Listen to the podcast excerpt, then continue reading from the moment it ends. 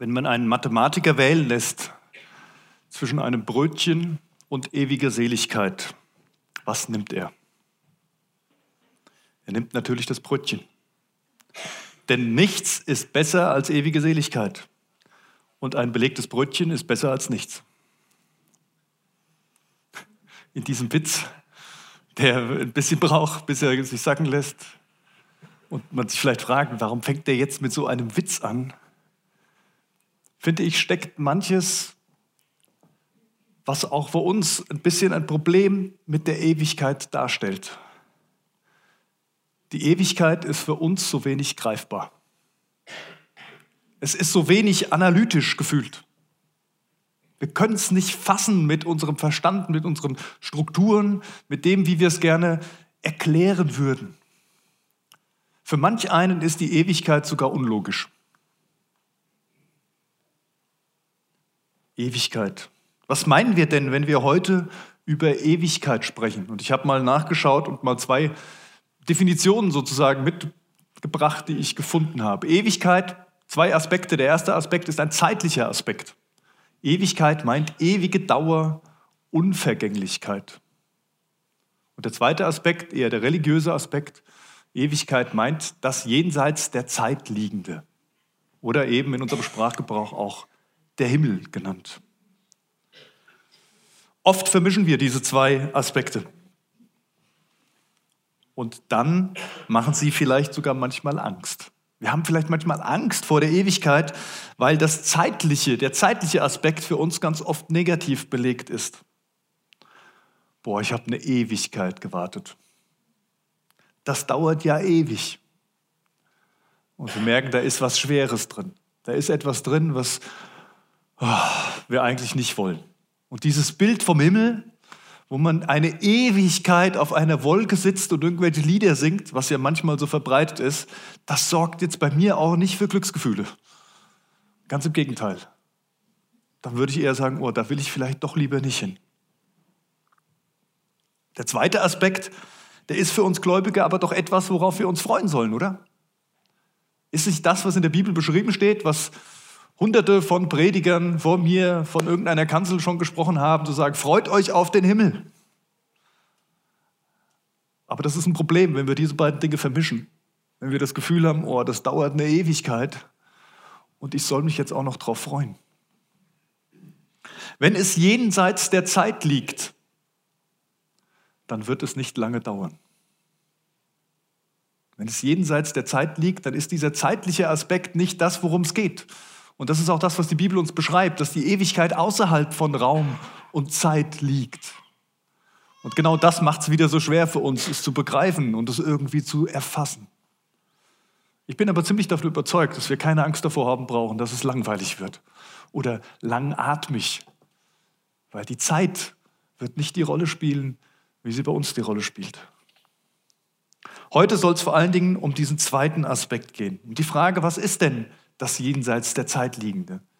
Was ist denn der Himmel oder vielleicht noch ein bisschen mehr? Denn darum geht es ja auch am Ewigkeitssonntag. Es geht darum, dass es eine Ewigkeit gibt, einen Ort, der jenseits der Zeit liegt, einen Ort bei Gott, so beschreibt ihn die Bibel, der Himmel.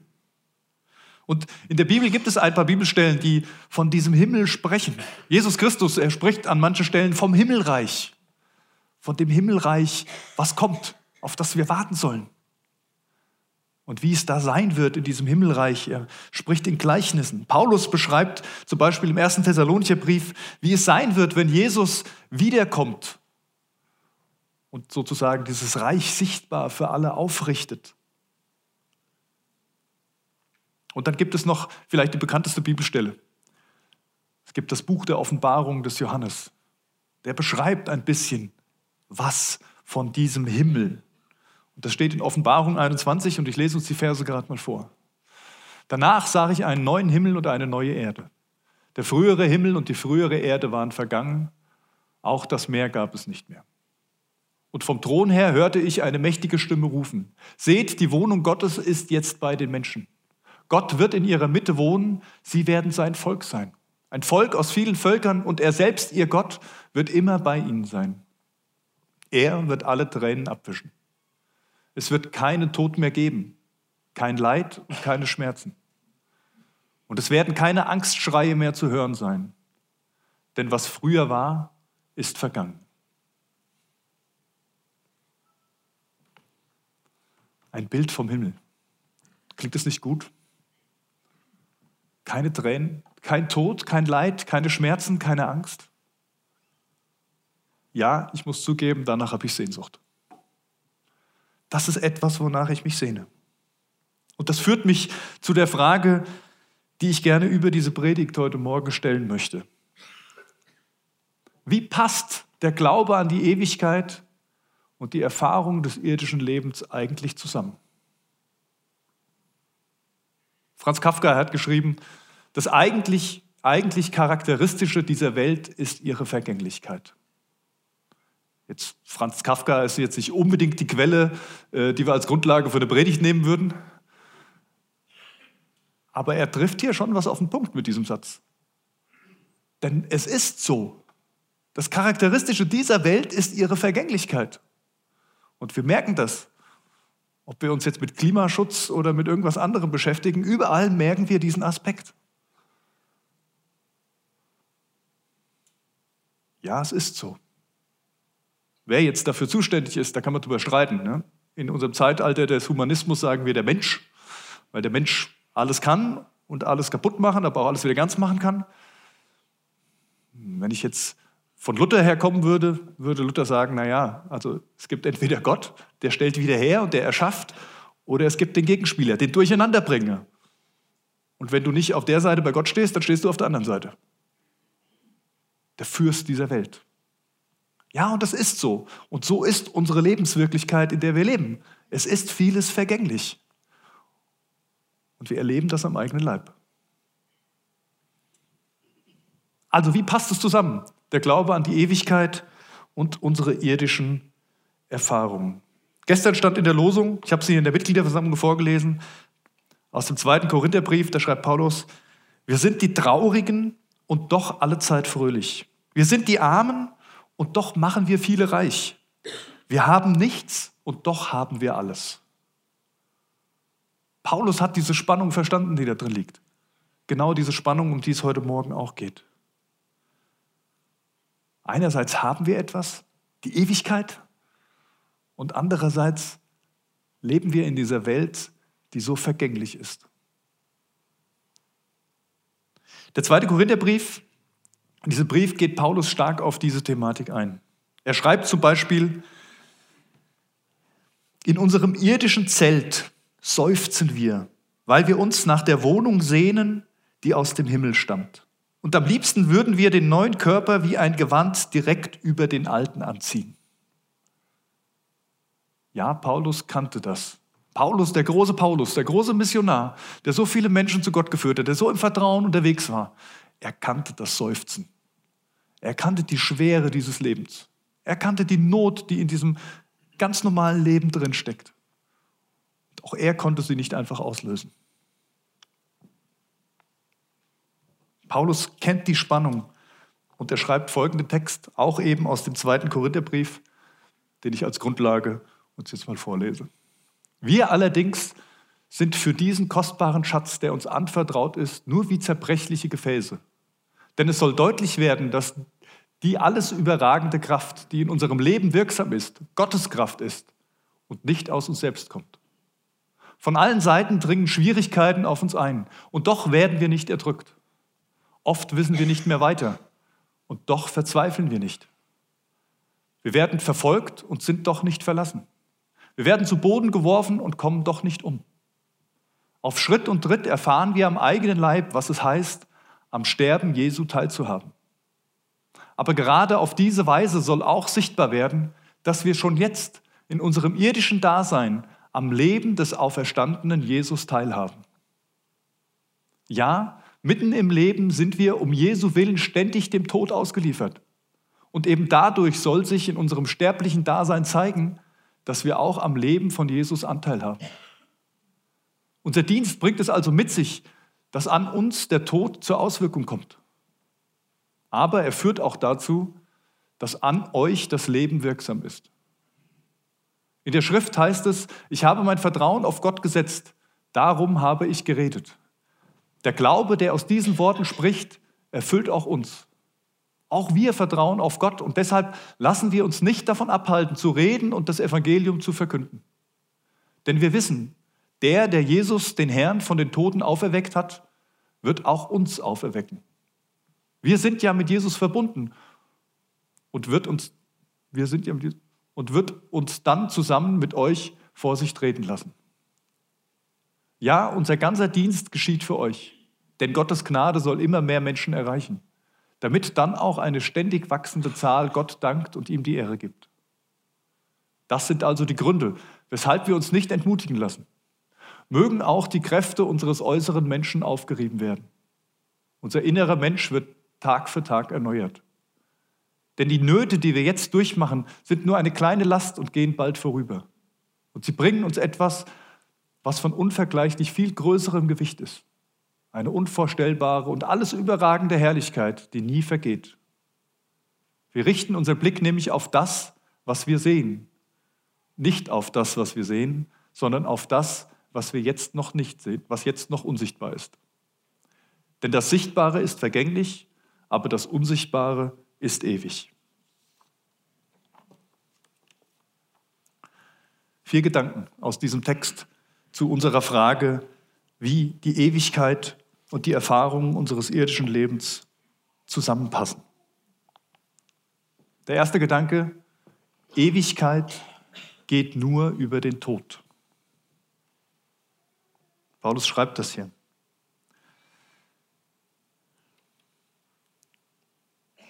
Aber gerade auf diese Weise soll auch sichtbar werden, dass wir schon jetzt in unserem irdischen Dasein am Leben des auferstandenen Jesus teilhaben. Unser Dienst bringt es also mit sich, dass an uns der Tod zur Auswirkung kommt. Die Ewigkeit geht nur über den Tod. So ein bisschen wie die zwei Seiten einer Medaille. Ewiges Leben und Tod sind zwei Seiten ein und derselben Medaille. Das ewige Leben können wir ohne den Tod nicht haben. Das ist der Grund, warum Jesus Christus am Kreuz von Golgatha gestorben ist. Es geht nur über den Tod. Und Jesus Christus ist in den Tod gegangen, hinabgestiegen in das Reich des Todes. So bekennen wir es in unserem Glaubensbekenntnis. Ganz unten. Ohne den Tod gibt es kein ewiges Leben. Und wir, die wir Jesus nachfolgen, wir müssen auch durch diesen Tod hindurch. Wenn wir mit Jesus Christus durch diesen Tod hindurchgehen, dann kann uns der Tod nicht halten. Das ist die Wahrheit. So wie er Jesus nicht halten konnte und wie Jesus von den Toten auferstanden ist, so werden wir mit ihm auferstehen. So schreibt es Paulus. Das heißt aber nicht, dass wir diese eine Seite der Medaille einfach wegschieben, verdrängen. In unserem irdischen Leben machen wir das aber manchmal. Und vielleicht sogar in unserem christlichen Leben. Dass wir, ja, wir sind voller Glaube, wir sind enthusiastisch für Gott unterwegs, wir, ja, es ist alles gut, wir, wir nehmen diese Schwere, die da noch drinsteckt in diesem Leben, gar nicht wahr, bis sie direkt vor der Haustür steht. Und dann? Ganz oft trifft sie uns richtig vor den, wie ein Schlag vor den Kopf. Aber das ist unsere Realität und diese Realität hat etwas mit unserer Gesellschaft zu tun. Ablenkung ist ein Riesenthema. Wir versuchen uns von allem abzulenken. Und diese existenziellen Fragen unseres Lebens, wo der Tod einfach nur mal ganz oben ansteht, darüber reden wir ganz selten. Ist euch das schon mal aufgefallen? Und ja, wir wollen unseren Blick nicht auf das Vergängliche richten, das schreibt Paulus auch, sondern auf das, was ewig bleibt. Und trotzdem ist es eine Realität, dass wir in einer Welt leben, in einem Körper, der vergänglich ist. Und ich glaube, es macht durchaus Sinn, sich damit mal auseinanderzusetzen, sich darauf vielleicht auch vorzubereiten, dass der Tod existiert und dass ich noch keinen Menschen kennengelernt hatte, der nicht dadurch ist. Die Bibel beschreibt ein paar, die mit feurigen Wagen in den Himmel gefahren sind. Ja, wie das war, weiß ich auch nicht. Also, wie sich das angefühlt hat für Elia, keine Ahnung. Aber In unserer Zeit, seitdem Jesus Christus auf der Welt ist, habe ich noch keinen Menschen kennengelernt, der nicht durch den Tod hindurch musste. Wenn das irdische Leben zu Ende ist, aber auch schon vorher. Jesus selbst sagt zu seinen Jüngern, wenn jemand mein Jünger sein will, muss er sich selbst verleugnen, sein Kreuz auf sich nehmen und mir nachfolgen. Denn wer sein Leben retten will, wird es verlieren. Wer aber sein Leben um meinetwillen verliert, wird es finden. Das ewige Leben geht über den Tod. Und wenn Jesus Christus uns einlädt, dass er für uns den Tod getragen hat, dann bittet er uns gleichzeitig darum, unser Leben aufzugeben. Sein Leben mit ihm zu leben. Ihn, den Herr unseres Lebens, sein zu lassen. Ich gebe dir mein Leben. Wir singen es in manchen Liedern. Es ist spannend, ne? wenn ihr mal diese Texte genau mitlest, was wir da manchmal singen, aus voller Überzeugung. Das ist harter Tabak, würde man sagen. Ich gebe dir alles, was ich bin und alles, was ich habe. Die Ewigkeit führt nur über den Tod. Zwei Realitäten. Paulus schreibt, wenn auch der äußere Mensch verfällt, so wird doch der innere von Tag zu Tag erneuert. Vielleicht kriegen wir nur wirklich eine Idee von der Ewigkeit oder eine Ahnung davon, was in der Ewigkeit wirklich drinsteckt. Wenn wir mit dem Tod konfrontiert sind. Wenn wir wirklich spüren, was die andere Seite der Medaille ist. Im Gemeindebrief der aktuellen Ausgabe habe ich ein bisschen was geschrieben von Überforderung und dass ich manchmal überfordert bin. Und es gab unterschiedliche Kommentare. Ich habe manche Leute, die kamen auf mich zu und dachten so nach dem Motto, ah, danke, es hat so gut getan, das zu hören. Andere kamen auf mich zu und sagten, oh, das, kann man doch nicht, das kann man doch so nicht schreiben. Die, die Leute, die das lesen, die haben ja den Eindruck, die Gemeinde geht völlig den Bach runter, wenn der Pastor überfordert ist.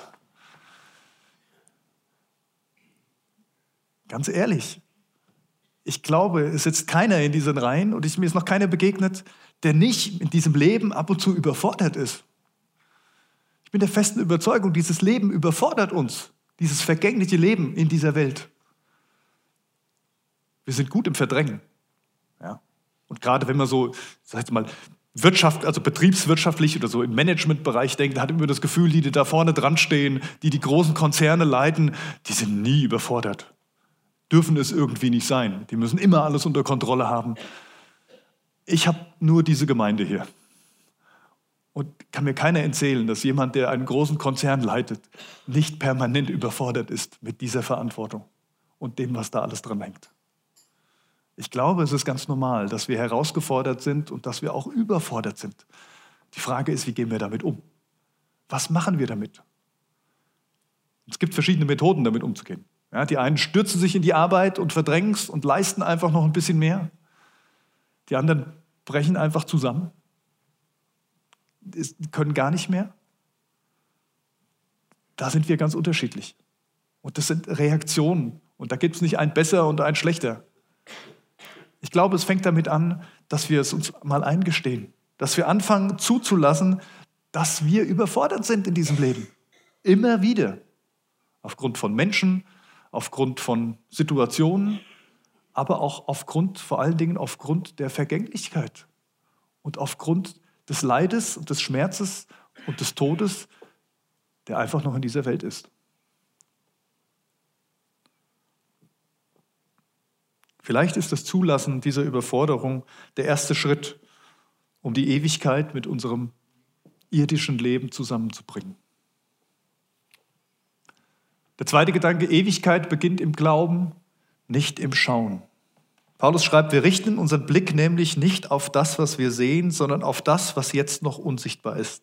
Das Sichtbare ist vergänglich, aber das Unsichtbare ist ewig.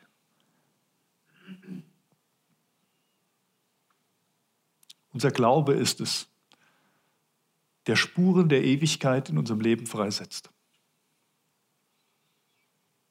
Jesus sagte, ich bin die Auferstehung und das Leben. Wer an mich glaubt, wird leben, auch wenn er stirbt. Und wer lebt und an mich glaubt, wird niemals sterben. Glaubst du das?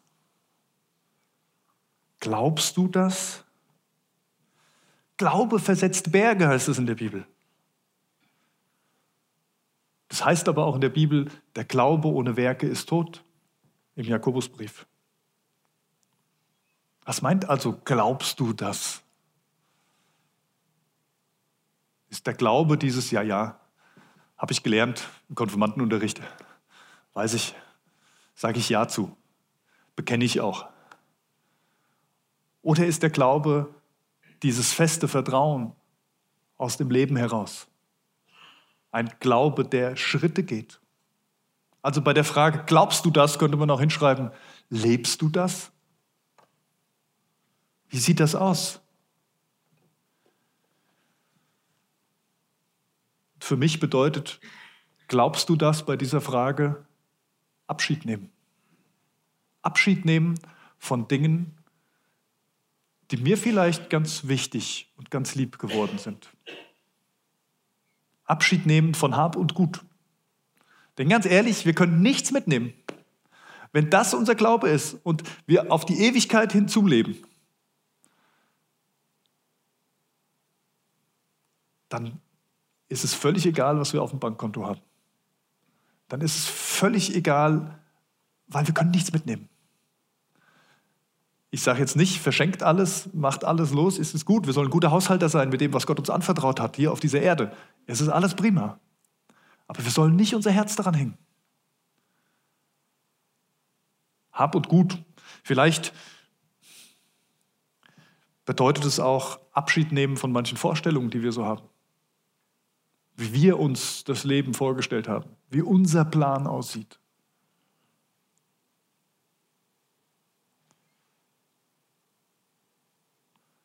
Vertrauen. Ewigkeit beginnt im Glauben, nicht im Schauen. Ich glaube, dass Gott uns heute wieder einladen möchte, Schritte des Glaubens zu gehen. Das ist nicht unsere deutsche Kultur. Wir haben lieber Versicherung. Und da ist nichts dagegen einzufinden. Versicherungen abzuschließen, Lebensversicherungen. Also es ist alles gute Sachen, Hausrat und äh, was es so alles so möglich gibt. Aber wenn wir anfangen, Schritte nur noch auf Versicherungen zu gehen, dann wird es schwierig. Hat keiner was dagegen, sich auch abzusichern gegen irgendwelche Dinge. Aber wenn die Versicherung unseren Lebensweg vorgibt, ist es ein Problem. Die Ewigkeit beginnt im Glauben, nicht im Schauen. Und manchmal ist der Schritt ins Ungewisse dran, so wie Petrus, der aus dem Boot stieg, um zu spüren, dass das Wasser vielleicht doch trägt. Nicht blauäugig, nicht einfach aus Jux und Dollerei, sondern dann, wenn Jesus sich an der Hand nimmt und mit dir einen Schritt gehen will. Und der dritte Gedanke, Ewigkeit ist da, wo Gottes Herrlichkeit ist. Wir allerdings sind für diesen Schatz, der uns anvertraut ist, nur zerbrechliche Gefäße. Uns ist ein Schatz anvertraut. Diesen ersten Satz überliest man so schnell in diesem Aspekt. Das Licht durch das Evangelium, so ist der, das Kapitel überschrieben. Jesus Christus hat mit seinem Tod und mit dem Senden des Heiligen Geistes uns die Herrlichkeit Gottes anvertraut. Er lebt in uns, er selbst, er der Auferstandene, er der Herrlichkeit, der Himmel. Jesus hat es gesagt, das Reich Gottes kommt nicht so, dass man es an äußeren Anzeichen erkennen kann.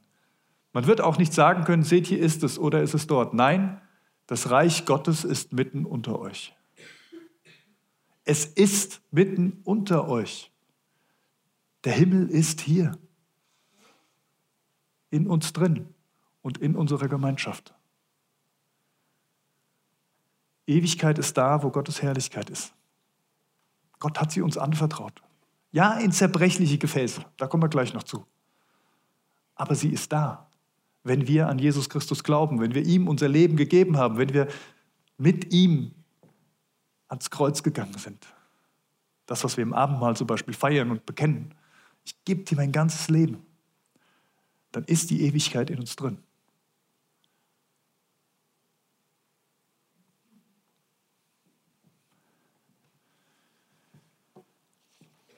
Und der vierte Gedanke, Ewigkeit scheint durch zerbrochene Gefäße hindurch. Wir allerdings sind für diesen kostbaren Schatz, der uns anvertraut ist, nur wie zerbrechliche Gefäße. Denn es soll deutlich werden, dass die alles überragende Kraft, die in unserem Leben wirksam ist, Gottes Kraft ist und nicht aus uns selbst kommt. Zerbrochene Gefäße.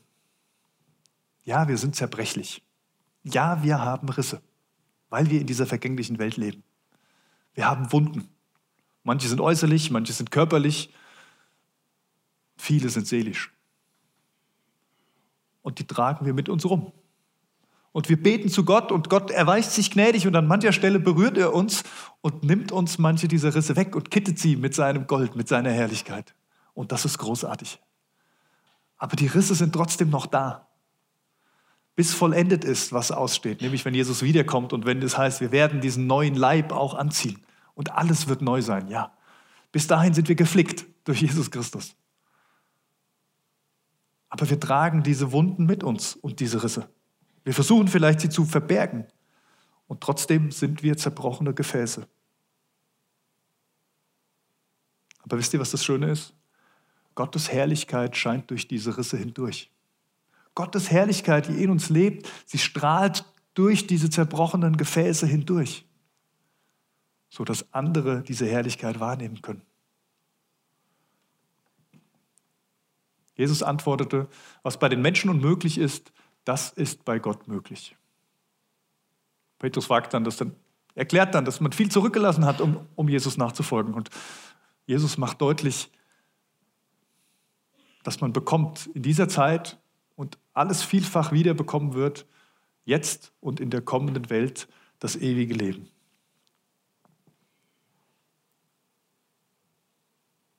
Ich bin ein zerbrochenes Gefäß.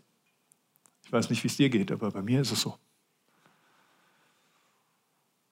Und ich merke bei der Frage, wie passt die Ewigkeit in mein Leben, dann fängt es damit an, dass ich es zulasse. Dass ich es zulasse, dass ich überfordert bin, dass ich zerbrochen bin an mancher Stelle. Es fängt damit an, dass ich daran nicht kaputt gehe, damit nicht permanent hadere mit diesen Rissen und diesen Wunden, sondern dass ich im Glauben den Schritt im Vertrauen mit Gott gehe. Es beginnt dann auch mit dieser Gewissheit in mir drin, dass der Himmel schon da ist, dass der Himmel schon aufgerichtet ist und die Ewigkeit schon jetzt da ist und unsere Seele schon jetzt ewig lebt, wenn wir zu Jesus gehören. Und dann vielleicht auch damit, dass wir unsere zerbrochenen Gefäße leuchten lassen. Sodass dieses Licht der Herrlichkeit Gottes nicht nur in uns lebt, sondern auch durch uns diese Welt verändert. Durch uns zu anderen Menschen kommt. Denn das steckt auch drin in dem, was Paulus hier geschrieben hat. Ja, unser ganzer Dienst geschieht für euch, denn Gottes Gnade soll immer mehr Menschen erreichen, damit dann auch eine ständig wachsende Zahl Gott dankt und ihm die Ehre gibt. Das sind also die Gründe, weshalb wir uns nicht entmutigen lassen. Wir sollen uns nicht entmutigen lassen, sondern wir sollen unser Licht leuchten lassen. Wir haben als Gemeinde gerade gestern in der Mitgliederversammlung auch nochmal darüber gesprochen, dass wir die Vision haben, dass wir 10 Prozent unserer Bevölkerung in Butzbach mit dem Evangelium von Jesus Christus erreichen wollen. War die Frage, 10 Prozent ist doch nicht viel, oder? Ja, stimmt. Eigentlich müsste es unser Ziel sein, 100 Prozent zu erreichen. 10 Prozent hilft uns vielleicht, eine Hürde zu nehmen, einen ersten Schritt zu gehen. 10 Prozent der Butzbacher Bevölkerung sind ungefähr 2700 Leute. Das ist überschaubar. Wir haben sogar festgestellt, wenn, wenn jeder von uns eine Person, in, eine Person im Jahr also jeder von uns eine Person im Jahr erreichen würde mit dem Evangelium, dann wären wir in drei Jahren damit durch. Es ist nicht viel und trotzdem ist es ganz viel. Eine Überforderung. Aber es ist Gottes Kraft, die in uns wirksam ist. Und es geht nicht darum, dass wir die Kraft haben, sondern es geht darum, dass er derjenige ist, der scheint mit seiner Herrlichkeit durch unsere gebrochenen Gefäße hindurch.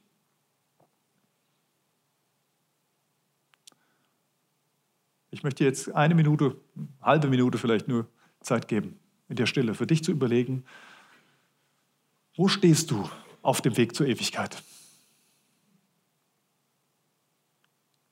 Bist du noch am Verdrängen? Ist sie schon bei dir angekommen? Spürst du die, den Zerbruch? Und dann möchte ich gerne mit dir beten.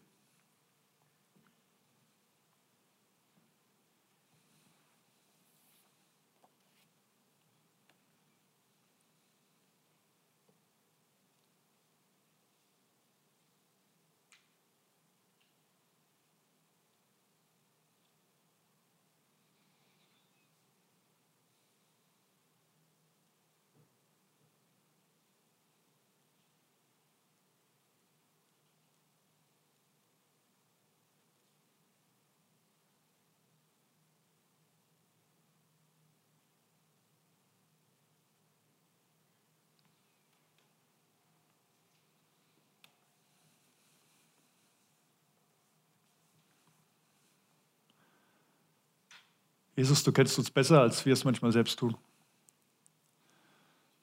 Wir sind so gut da drin, Dinge wegzuschieben, zu verdrängen, aber du kennst alle Wunden ganz genau, alle Risse, allen Zerbruch in unserem Leben, zu Fragen und zu Zweifel. Du hast dich entschieden, dein Leben für uns zu geben. Und du bringst die Ewigkeit zu uns, in unser Leben hinein. Und sie ist da. Der Himmel ist hier mitten unter uns.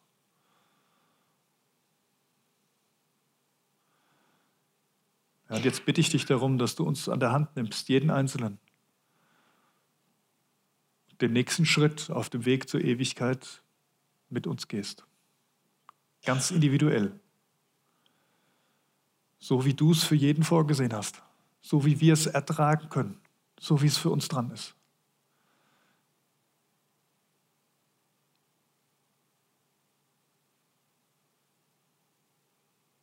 Ich lade jetzt alle ein, die sagen, ich bin zerbrochen. Ich bin gerade zerbrochen. Auf ihrem Platz sitzen zu bleiben. Und alle anderen, die können, bitte ich aufzustehen.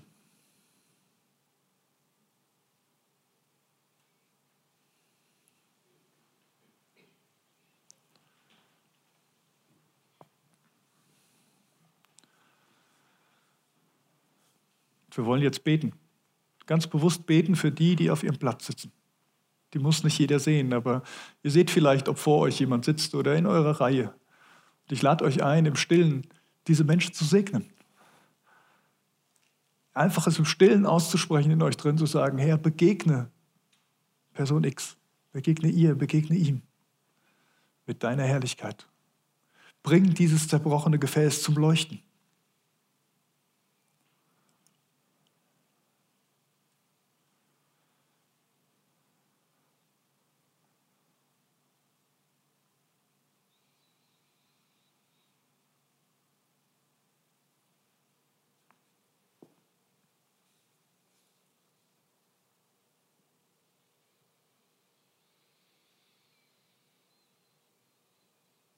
Herr, du hast die Kraft. Es ist nicht unsere Kraft. Es sind nicht wir, die aufstehen und mit voller Inbrunst das, den Sieg verkünden, sondern das bist du. Du bist derjenige, der gesiegt hat. Du bist derjenige, der dem Tod den Schrecken genommen hat. Du bist derjenige, der versöhnt und heilt. Du bist derjenige, der die Ewigkeit in unserem Leben aufgerichtet hat. Jesus, in deinem Namen bete ich, dass du jetzt alle diejenigen, die auf ihrem Platz sitzen, berührst. Spürbar berührst. Dass wir merken, hier ist der Himmel. Und du bist da und du bist gut. Trotz all dem, was wir erleben.